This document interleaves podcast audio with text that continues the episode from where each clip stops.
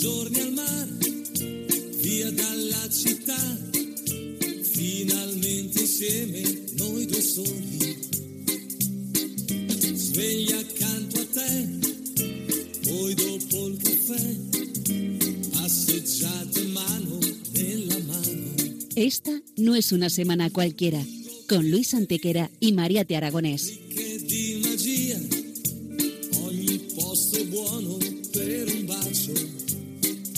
Hola a todos, bienvenidos una vez más al programa Esta no es una semana cualquiera en Radio María, con un servidor de ustedes Luis Antequera. y Mariate Aragonés.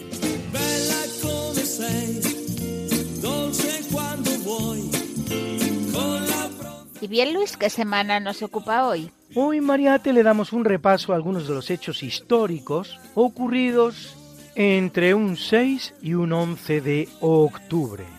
Una semana que no es una semana cualquiera, siete días, sette giorni, como dice nuestra sintonía, en los que han pasado a lo largo de la historia cosas que ni se imaginan nuestros oyentes, porque la historia es así, mejor y más fantástica que la más increíble de las fantasías. Comencemos, pues. Pues allá vamos.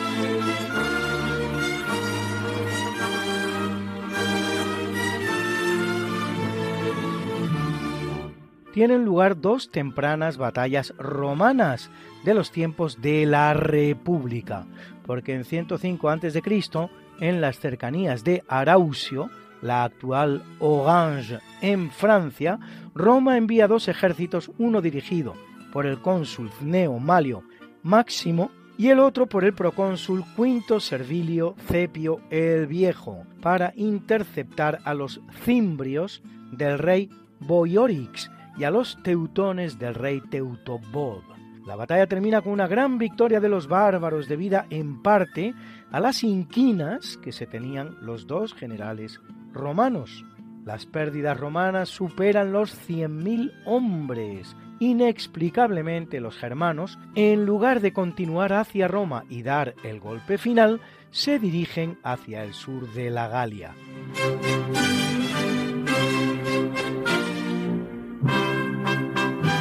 Y en el año 69 a.C., en el marco de la llamada Tercera Guerra Mitridática, tiene lugar la batalla de Triganocerta, en la que las fuerzas de la República Romana, comandadas por el cónsul Lucio Licinio Lúculo, tras atravesar Capadocia y cruzar el Éufrates, derrotan al ejército armenio de Tigranes II, que les dobla en número y toman Triganocerta.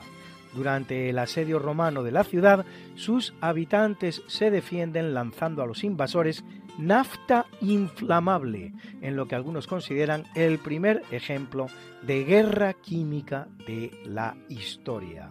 La victoria romana tendrá, no obstante, escasas consecuencias, pues al año siguiente los soldados romanos obligan a su jefe a volver a Roma. La fecha, pues, tendrá importantes consecuencias en el ejército romano, y así, si la derrota de 105 a.C. la convierte en nefasta, la victoria de 69 a.C. la convierte, en cambio, en motivo de festejo.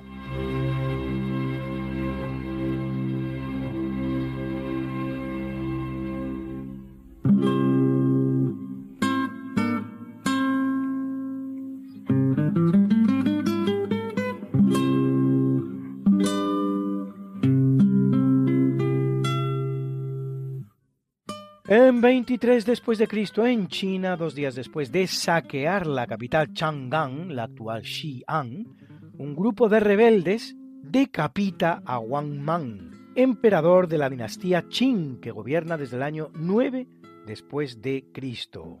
Wang Mang había alcanzado el poder a través de una línea dinástica muy adyacente, ya que es el segundo hijo del hermano de la emperatriz viuda Wang Zhengyun, esposa del emperador Yuan de la dinastía Han. A partir del año 18, unas inundaciones causan el descontento entre los campesinos que se organizan en bandas armadas llamadas los cejas rojas, por así pintarse tal parte de la cara para distinguirse. Cuatro años más tarde, estalla otra rebelión en Nanyang, encabezada por Liu Xuan, perteneciente a la casa imperial Han, que ve la ocasión de recuperar el poder. Curiosamente, los primeros socialistas chinos de principios del siglo XX consideran a Wang el padre del socialismo chino.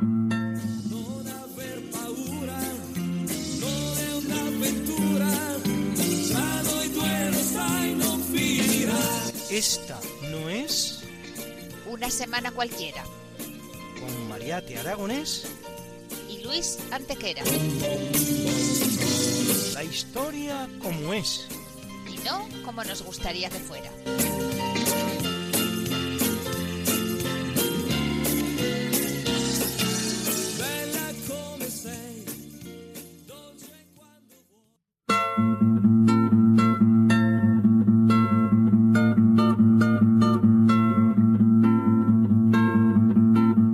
En 451, reinando en Roma el Papa San León I Magno, con la presencia de 600 obispos, de los cuales solo dos occidentales, y bajo la presidencia del patriarca de Constantinopla, Anatolio, y de dos legados pontificios, es decir, el Papa no asistió, da comienzo el concilio de Calcedonia, ciudad en la actual Turquía, cuarto de los 21 ecuménicos celebrados hasta la fecha, el cual rechazará la doctrina monofisita del archimandrita Eutiquio y fijará, a partir de la llamada epístola dogmática del propio Papa León, el llamado Credo de Calcedonia, en el que se proclama la doble naturaleza divina y humana de Jesucristo en una sola persona.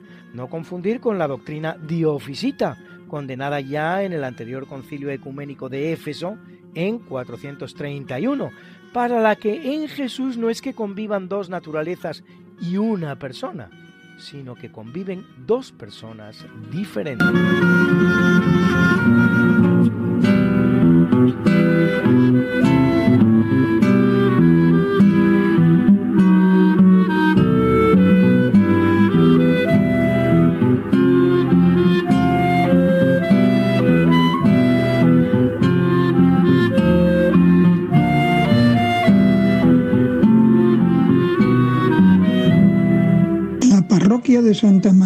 Soto de Luiña tiene cabecera la iglesia de Santa María de Soto de Luiña, Cudillero, en el Principado de Asturias. Esta iglesia desde el año 2015 es Patrimonio de la Humanidad de la UNESCO. Es de destacar este nombramiento por cuanto en Asturias hay nueve templos Patrimonio de la Humanidad de la UNESCO, siete del prerrománico, de los siglos IX y X, la Catedral de Oviedo, iniciada en el siglo XIV, y la iglesia de Santa María de Soto de Luiña, barroco asturiano del siglo XVIII. La parroquia es titular de una reconocida cruz procesional. En palabras del que fue cronista oficial de Asturias, don Joaquín Manzanares, es una cruz procesional de plata repujada y en parte dorada, de maravillosa hechura, de modo que en el Principado apenas habrá otra que la iguale. Fue hecha en Valladolid, inmediatamente antes del 18 de marzo de 1609 y costó 394 ducados, menos un real.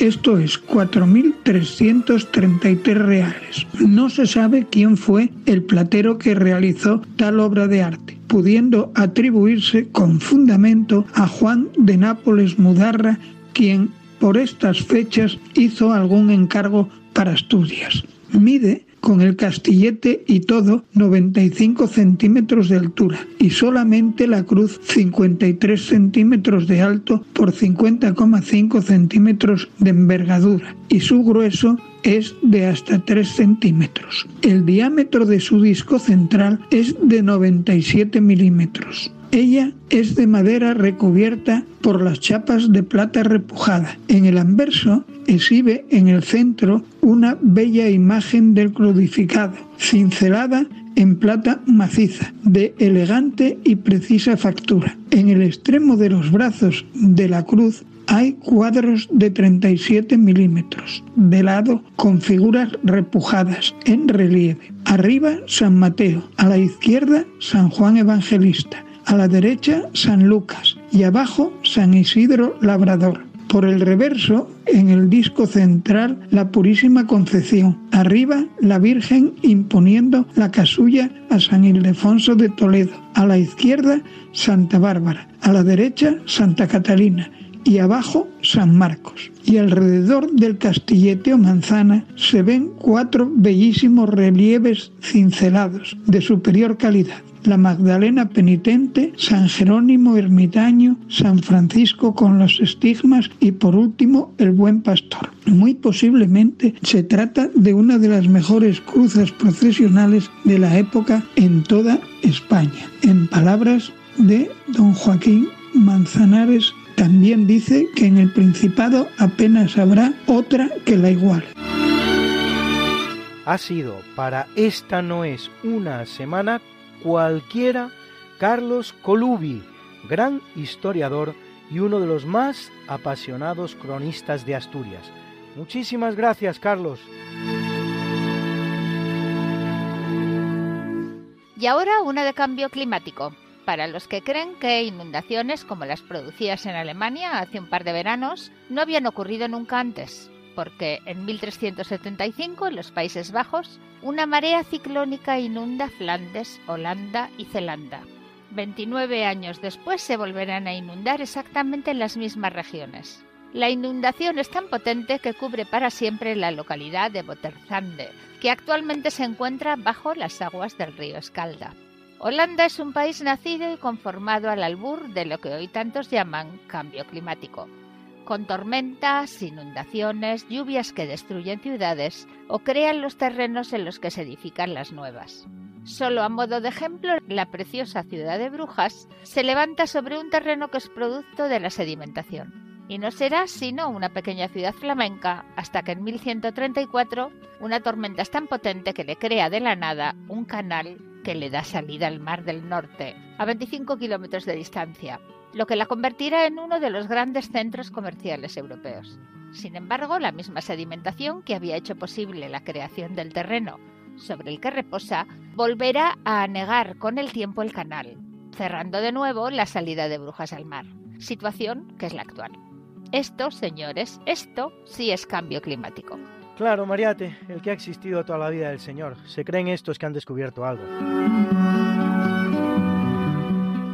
En el capítulo siempre fecundo de la conquista, colonización y evangelización de América por los españoles, que va a permitir a los indígenas americanos el tránsito del neolítico al renacimiento en apenas dos generaciones, un tránsito que a los europeos había costado 7.000 enteros años, en 1530 en Venezuela el explorador alemán Nicolás Federmann, que explora la región a la búsqueda de oro, en el ámbito de la concesión realizada por Carlos V a sus banqueros, los Fugger alemanes, los que le han financiado el pago a los príncipes electores para obtener el título de emperador, descubre el reino Ayamán en la región de Caroana y continúa su expedición a la búsqueda de El Dorado, la legendaria ciudad de oro que nunca aparecerá, pero que anima tantas exploraciones de la máxima importancia. Estas leyendas también fueron relevantes en la historia de la humanidad. Y en 1542 en California, el explorador español Juan Rodríguez Cabrillo descubre la isla de Santa Catalina, hoy día estadounidense, aunque España se la dejara a México, que la perderá una vez independiente en la guerra contra los Estados Unidos de 1848 haciendo posible todos ellos y muchos más tres siglos de pax hispana sin precedentes en la historia americana, la cual, una vez que España abandone el escenario, conocerá más de dos centenares de conflictos, tanto civiles como entre vecinos.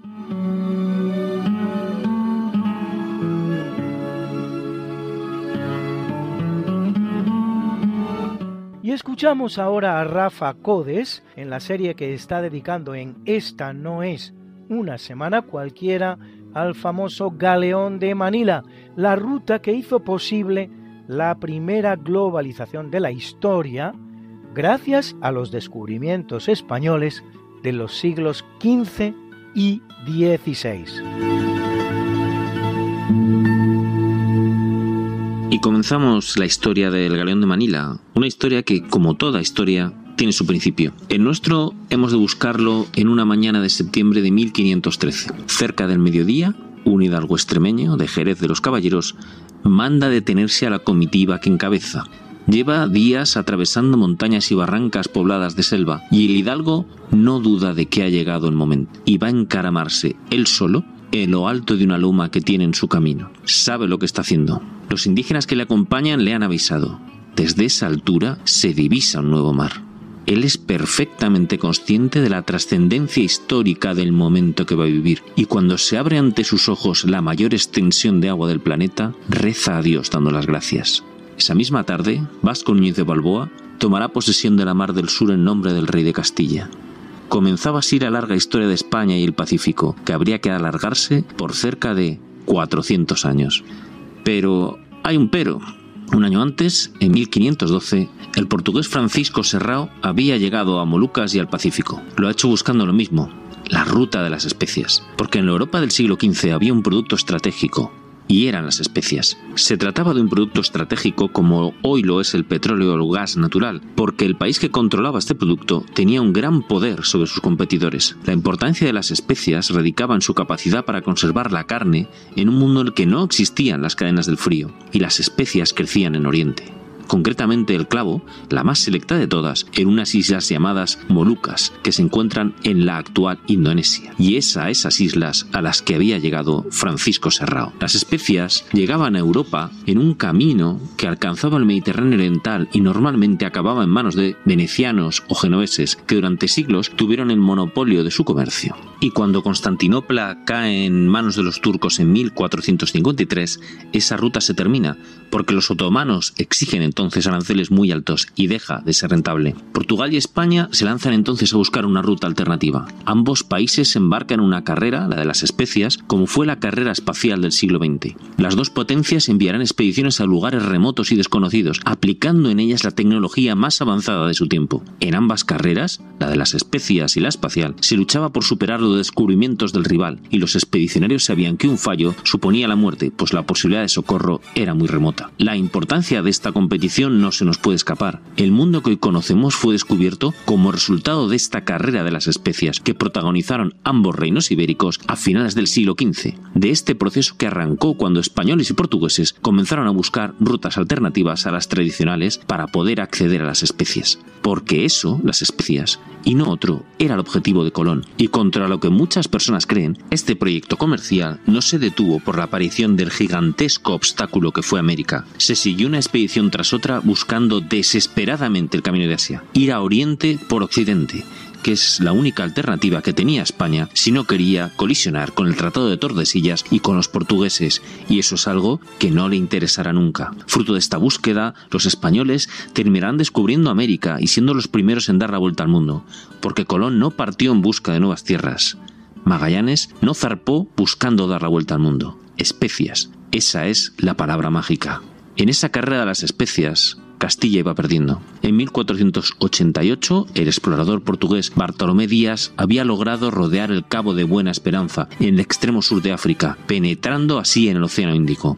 Portugal estaba más cerca de alcanzar Oriente y España vivió lo que Juan José Morales llama el momento Sputnik, es en el que ves con claridad que tu competidor te está superando. Los reyes católicos tenían muy presente el descubrimiento de Díaz cuando accedieron a financiar el viaje de Colón, pretendiendo llegar a Asia navegando hacia el oeste. Pero como sabemos, Colón se topó con un nuevo continente. Fijémonos lo importante que era en esa época encontrar el camino de las especias que Colón muere asegurando que ha llegado a Asia. La realidad que se encontró Colón no se correspondía con sus cartas de navegación, pero pasó el resto de su vida intentando que la realidad encajara en sus cartas en lugar de lo contrario, porque lo realmente importante era llegar a Asia. El haber descubierto una tierra ignota en el océano carecía de valor para él, y solo la historia puso después este hecho en el lugar que le corresponde. Así pues, aquella mañana luminosa de 1513, cuando nuestro hidalgo contempla por primera vez el Océano Pacífico y lo incorpora a Castilla, los portugueses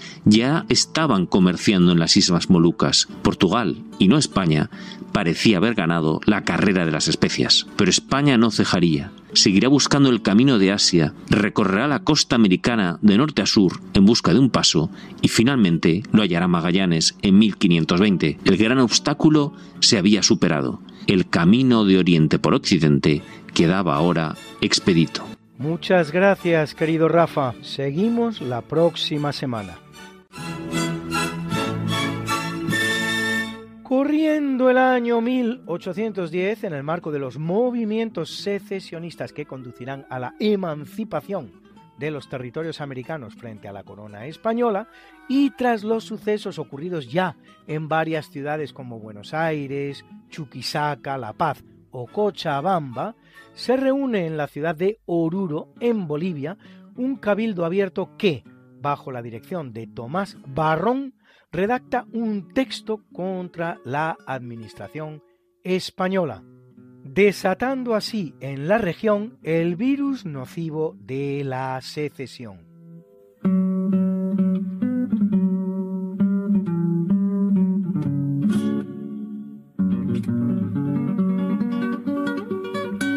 En el año 1927, dirigida por Alan Crosland, con guion de Alfred A. Kong, con Al Jolson, May McAvoy, Warner Oland y Josel Rosenblatt entre sus protagonistas y después de haber sido representada en Broadway en su versión teatral dos años antes con gran éxito, se estrena en Estados Unidos la película de Yats Singer o El cantor de Yats. Primera película de la historia del cine sonoro. La película apenas contiene unos minutos de sonido. El resto del guion se presenta a través de intertítulos, los famosos rótulos de los que se servía el cine mudo para desarrollar los diálogos.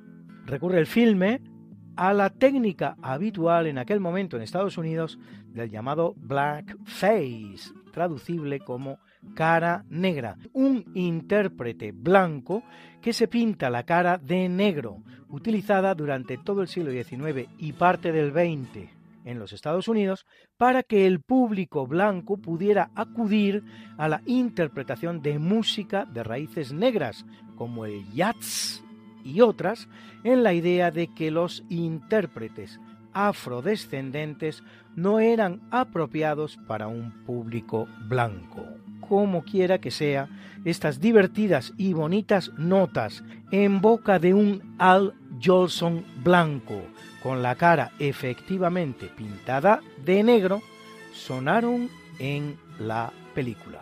Mami.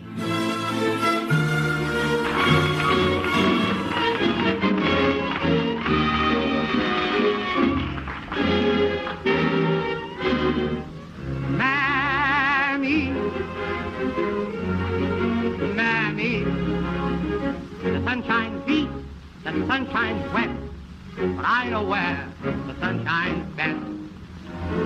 Mammy, Mammy, my heartstrings are tangled around Alabama.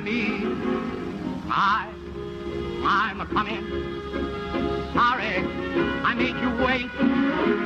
I, I'm coming. I hope and trust I'm not late. Mammy, Mammy, I'd walk a million miles for one of your smiles, oh, my mammy, oh. Mammy, my little mammy. The sun shines east, the sun shines west, but I know where the sun shines best. It's on my mammy I'm talking about. Nobody else's. My little mammy. My heartstrings are tangled around. Alabama. Mammy, I'm coming. I hope I didn't make you wait. Mammy, I'm coming. Oh, God, I hope I'm not late. Mammy, don't you know me? It's a little baby. I'd walk a million miles for one of your smiles. For my man, me.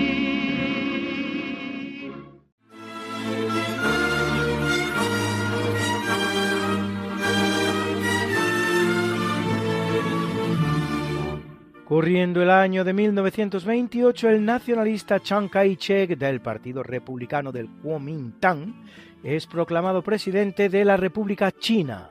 Inmediatamente da comienzo la larga guerra civil china entre los nacionalistas del Kuomintang y los comunistas de Mao Zedong, que se desarrollará en dos fases. La primera entre 1927 y 1937 y la segunda entre 1946 y 1949, con una tregua entre 1937 y 1946 para participar en la Segunda Guerra Mundial y defenderse del común enemigo japonés. La monarquía imperial china había terminado el 12 de febrero de 1912 con la abdicación del último emperador Puyi, que tenía entonces seis años, abdicación que marcaba el fin de 2123 años de gobierno imperial desde que en 221 a.C. Qin Shi Huang fundara el imperio chino. Con la desaparición de este imperio chino, el papado queda elevado a la categoría de institución más antigua existente en este momento en la Tierra, próximo a cumplir los 2000 años desde el momento en el que Jesucristo lo instituye en la persona de San Pedro, cosa que sucederá o en 2030 o en 2033, según la interpretación que se haga de los datos cronológicos que aportan los evangelios.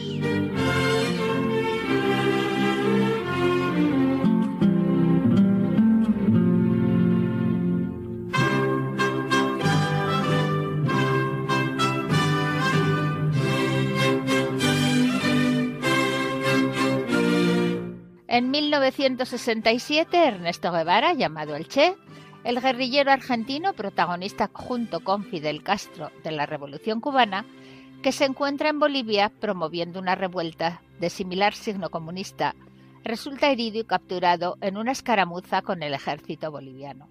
Trasladado al cercano pueblo de La Higuera, al día siguiente es ejecutado sumariamente. Las que van a huir son palabras del Che en la Asamblea General de Naciones Unidas, pronunciadas el 11 de diciembre de 1964. ¿Fusilamiento? Sí. Hemos fusilado, fusilamos y seguiremos fusilando mientras sea necesario.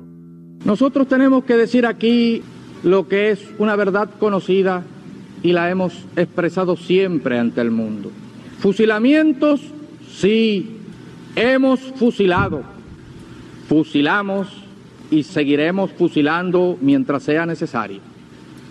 Nuestra lucha es una lucha a muerte. Nosotros sabemos cuál sería el resultado de una batalla perdida y también tienen que saber los gusanos cuál es el resultado de la batalla perdida hoy en Cuba. Eso dijo. Palabras del Che, Ernesto Che Guevara en la Asamblea de Naciones Unidas.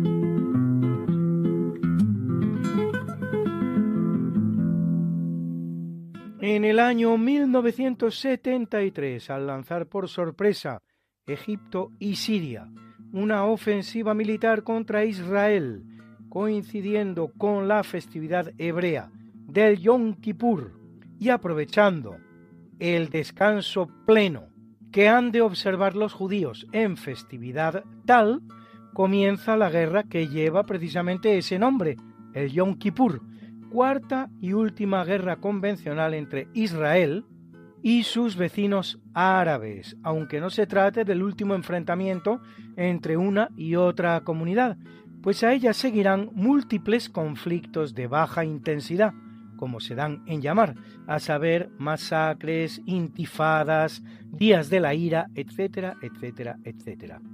La guerra apenas dura 36 días, firmándose el alto el fuego el 11 de noviembre. De resultas de ella, Israel consolida su posición en el Sinaí, que le había tomado a Egipto durante la Guerra de los Seis Días, pero que le devolverá, sin embargo, en 1982 en el marco de los acuerdos de Camp David, a cambio del reconocimiento del Estado de Israel por parte de Egipto, convertido así en primer Estado árabe en hacerlo. En cuanto a Siria, Israel amplía su zona de ocupación en los altos del Golán, los cuales nunca ha devuelto y de hecho han sido declarados por Israel como parte de su territorio nacional.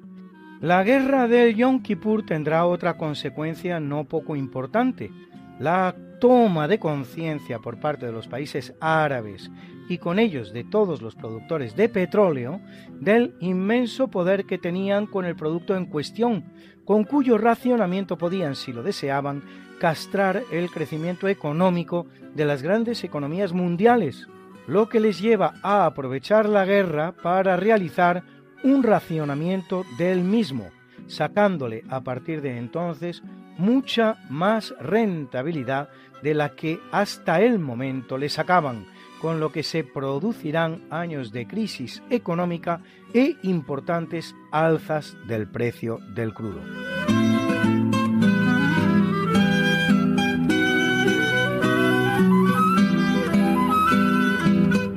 Y en 1982 se inaugura en Broadway, Nueva York, uno de los musicales con más éxito de la historia, Cats, Gatos, que permanecerá en cartel durante nada menos que 18 años. Hoy, algunas de sus canciones formará parte de nuestro segundo tercio, el natalicio.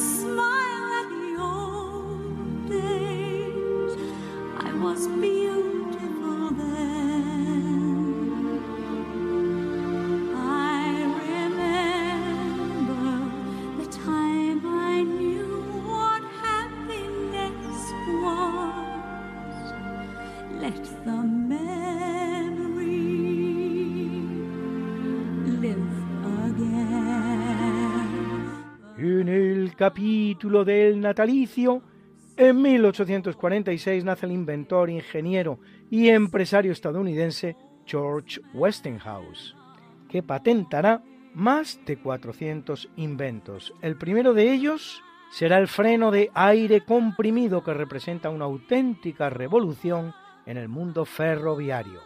Será el gran rival de Thomas Alva Edison en la llamada Guerra de las Corrientes. Así, su empresa Westinghouse y su Westinghouse Electric, fundada en 1886, desarrollan los sistemas de transmisión de corriente alterna frente a los de corriente continua por los que apostaba Edison, saliendo triunfador Westinghouse por su menor pérdida de energía eléctrica, bajo precio, etcétera, etcétera, etcétera. Nominado al primer Nobel de Física, el entregado en 1901, finalmente le será otorgado al alemán Wilhelm Conrad Röntgen por sus rayos X que permiten la inspección del cuerpo humano y de muchos otros materiales sin necesidad de abrirlo, aunque con el inconveniente de ser radioactivos y en consecuencia cancerígenos, por lo que no se puede abusar de ellos.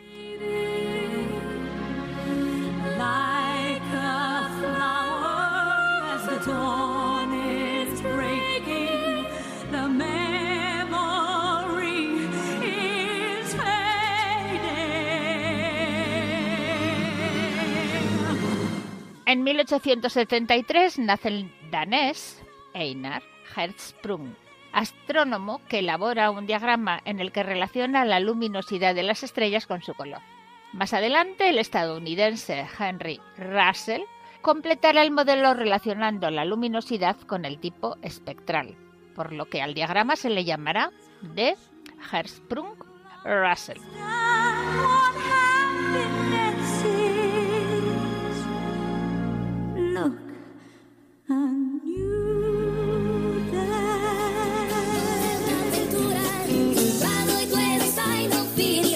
Que quieres volvernos a escuchar porque no puedes esperar hasta la próxima semana, que te perdiste un programa y no te lo perdonas, que quieres mandarle el programa a un amigo tuyo al que sabes que le va a gustar. No te preocupes, todo tiene solución. ¿Conoces nuestro podcast? Introduce en la red Podcast Radio María, esta no es una semana cualquiera, y entrarás en el mundo mágico de la historia, con todos los programas que hemos emitido hasta la fecha Miles y miles de minutos de historia de la buena, contada con honestidad, con rigor, de manera escueta y entretenida.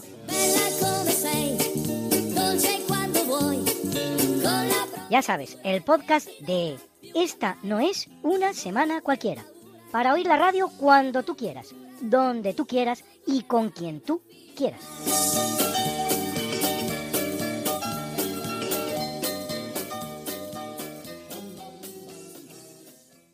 Y también en Spotify, Google y Apple Podcast.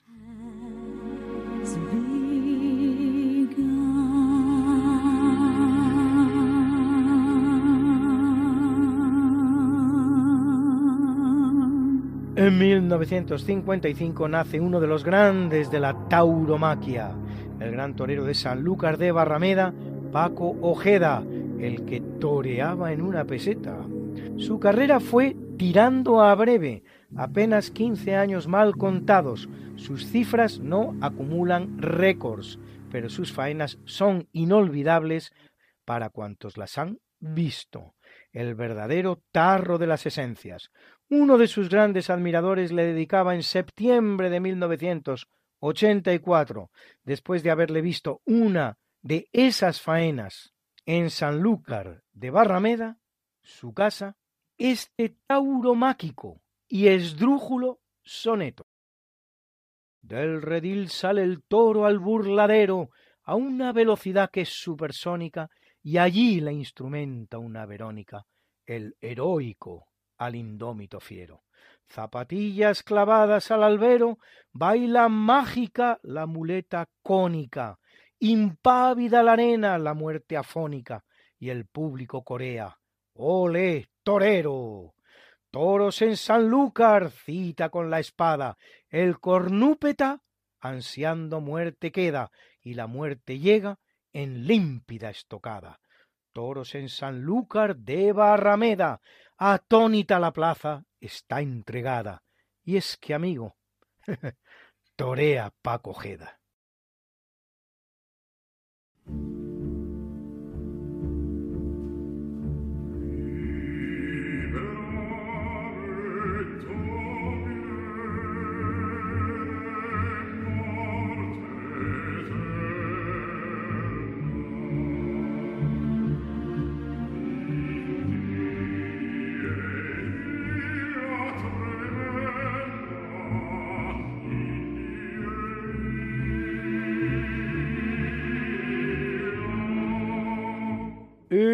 Capítulo del obituario, en 1214, en la aldea de Gutiérrez Muñoz, cercana a Arévalo, y tras un larguísimo reinado de 56 años, el más largo de los alcanzados por cualquier rey de Castilla, bien que 11 de ellos, sometido a las sucesivas regencias de Manrique Pérez de Lara y de Nuño Pérez de Lara, hijo y sucesor de Sancho III y de Blanca Garcés de Pamplona, fallece Alfonso VIII de Castilla, recordado por su gran victoria en la batalla de las Navas de Tolosa de 1212, que supone el final de la expansión de los invasores musulmanes almohades por tierras de la península. Previamente a ella, Alfonso había sido derrotado 17 años antes en Alarcos por los mismos almohades y no muy lejos de las Navas de Tolosa, aunque se repondrá de la derrota y transformar una gran alianza con Pedro II de Aragón y Sancho VII de Navarra y conseguir del Papa la patente de cruzada, derrotará en estas Navas de Tolosa al emir almohade Muhammad an-Nasir, más conocido como Miramamolín. Se haya enterrado Alfonso VIII en el monasterio de las Huelgas.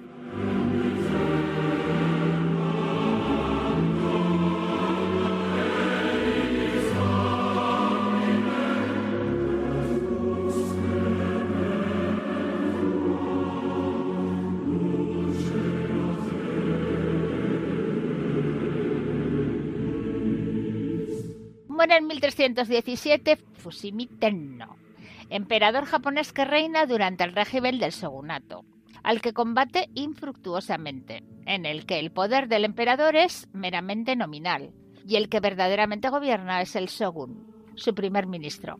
Su reinado forma parte del periodo en el que se alternan en el trono del sol naciente las ramas Daikakuji y Jinyoin, a la que pertenece él, un sistema que, como era previsible, termina en completo fracaso. Como dice un adagio árabe, cien mercaderes pueden dormir en la misma alfombra, pero dos reyes no pueden hacerlo en el mismo reino.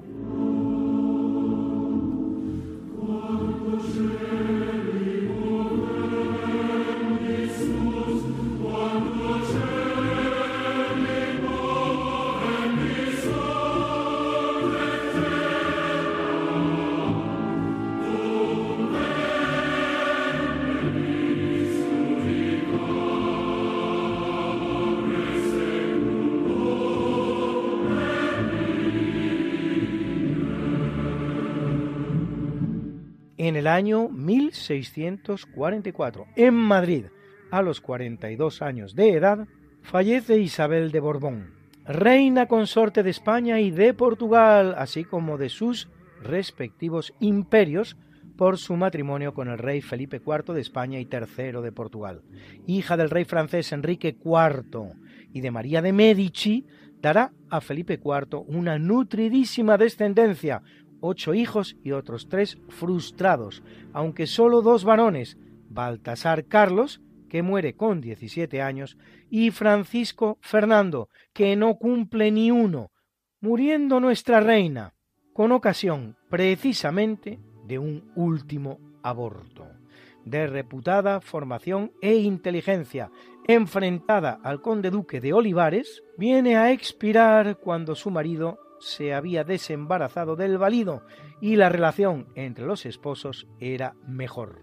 Había sido regente de España en dos ocasiones, entre 1640 y 1642, y otra vez en 1643.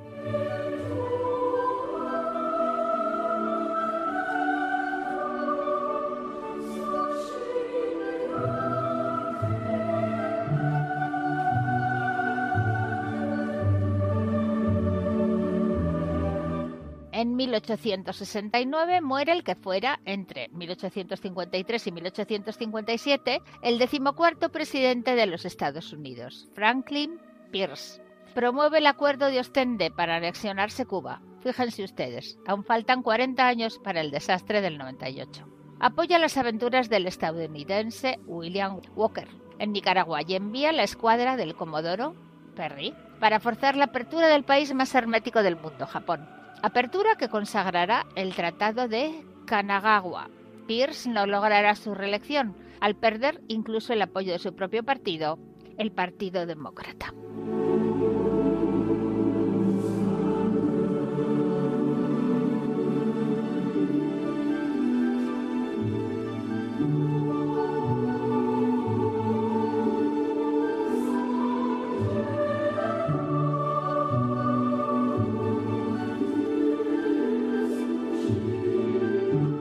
Corriendo el año de 1981, durante el desfile de la victoria celebrado en el Cairo, es asesinado por terroristas islámicos contrarios a su política de convivencia con Israel el presidente egipcio Anwar el Sadat, más conocido como simplemente Sadat.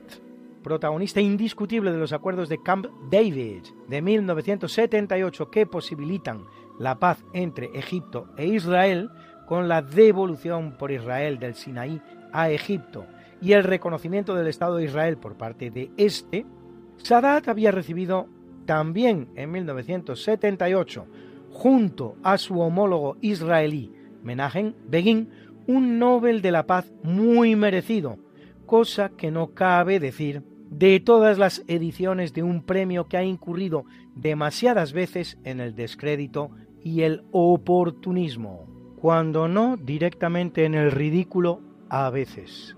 Mientras varios soldados del ejército egipcio y camiones de remolque de artillería desfilaban, uno de esos camiones portaba un escuadrón de la muerte liderado por Khaled al-Istambuli, quien al llegar a la tribuna de Sadat obligará al conductor a detenerse a punta de pistola. Los asesinos bajarán del vehículo y correrán hacia Sadat. El presidente creyó que aquello formaba parte del espectáculo y hasta se levantó para saludar militarmente, mientras los terroristas arrojaban tres granadas de las que solo una hizo explosión, pero sin alcanzar a Sadat. Ante lo cual, un grupo de apoyo salió de la parte trasera del camión disparando sus rifles de asalto AK-47 contra las gradas el ataque había durado unos dos minutos, produciendo la muerte a diez personas, entre las cuales el propio Sadat. Simultáneamente, en Asiut, unos rebeldes tomaban el control de la ciudad durante dos días, con un saldo de 68 soldados muertos. Recuperado el control de la situación por el gobierno, los asesinos serán condenados a muerte.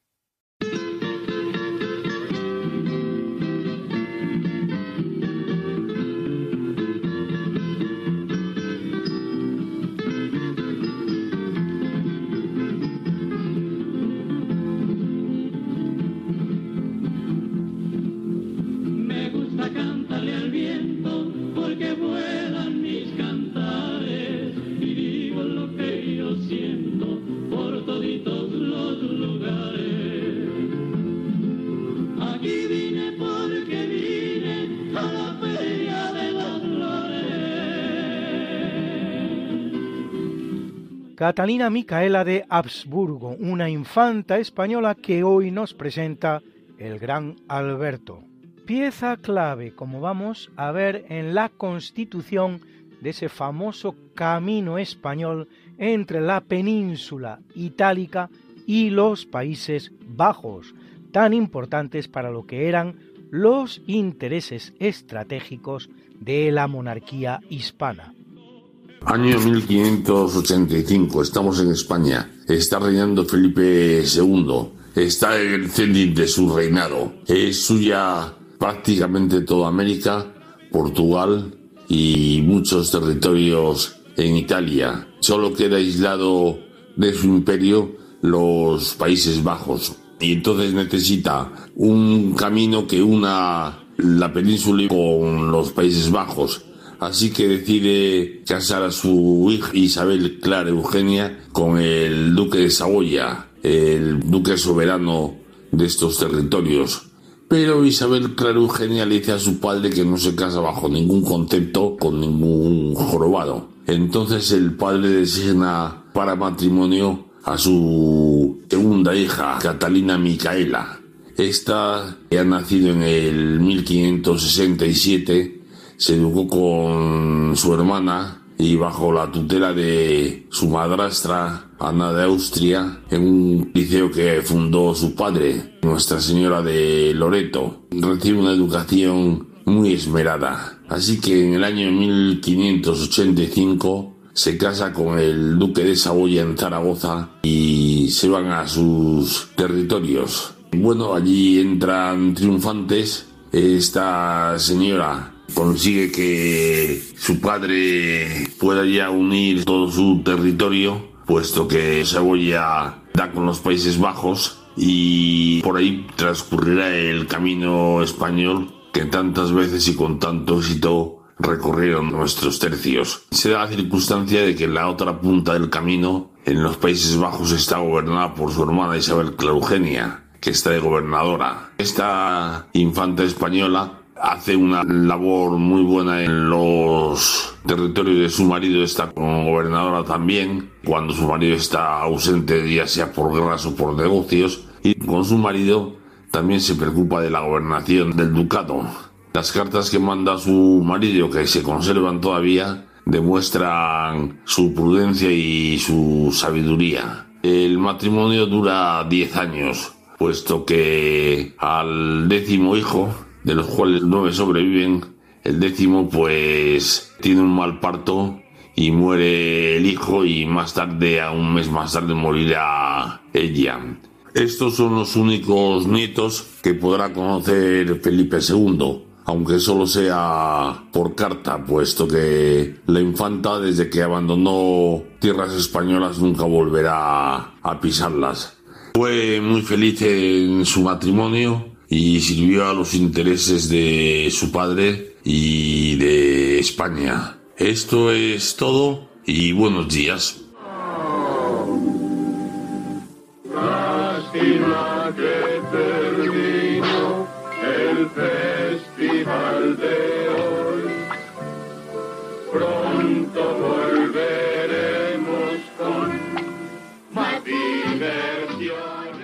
Y sí amigos, una vez más y como siempre, nuestro programa se acaba, llegamos al final.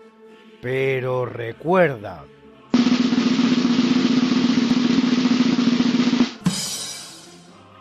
Qué sencillo ser feliz, qué difícil ser sencillo. Monseñor Munilla. José Ignacio Munilla es actualmente obispo de Orihuela Alicante y lo ha sido de Palencia y de San Sebastián, junto a su labor pastoral y directiva. En el seno de la Iglesia, desarrolla también una importante labor de difusión periodística expresada a través de colaboraciones como las que ha realizado en el diario Palentino en el norte de Castilla o actualmente y siempre en Radio María, donde lleva el programa Sexto Continente, uno de los más emblemáticos de nuestra cadena de radio.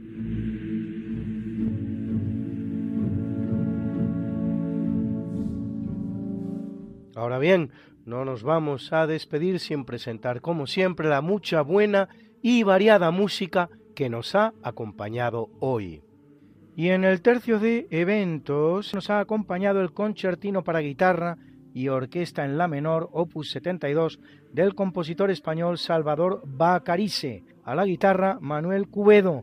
Era la Orquesta Sinfónica de Barcelona que dirigía Rafael Ferrer. En el capítulo del natalicio hemos escuchado esa maravillosa ópera rock titulada Cats de Andrew Lloyd Webber y por último en el obituario el Requiem Opus 48 de Gabriel Fauré, su maravilloso Libérame, su maravilloso Pie Jesu, interpretados por la Atlanta Symphony Orchestra y Chorus que dirigía Robert Shaw.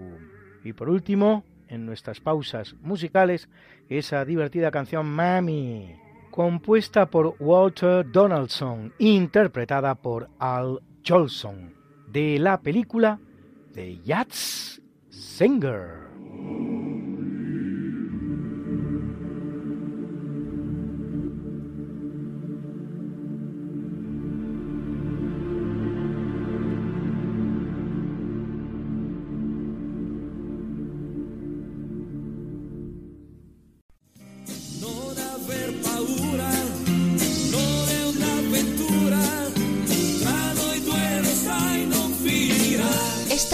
Semana cualquiera, a que teníamos razón.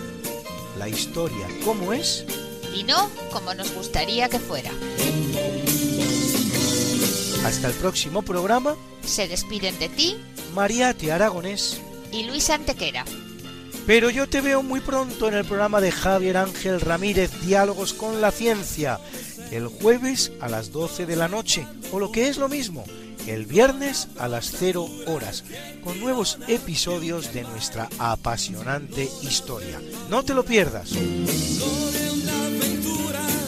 Les hemos ofrecido en Radio María Esta no es una semana cualquiera, con Luis Antequera y María Aragonés.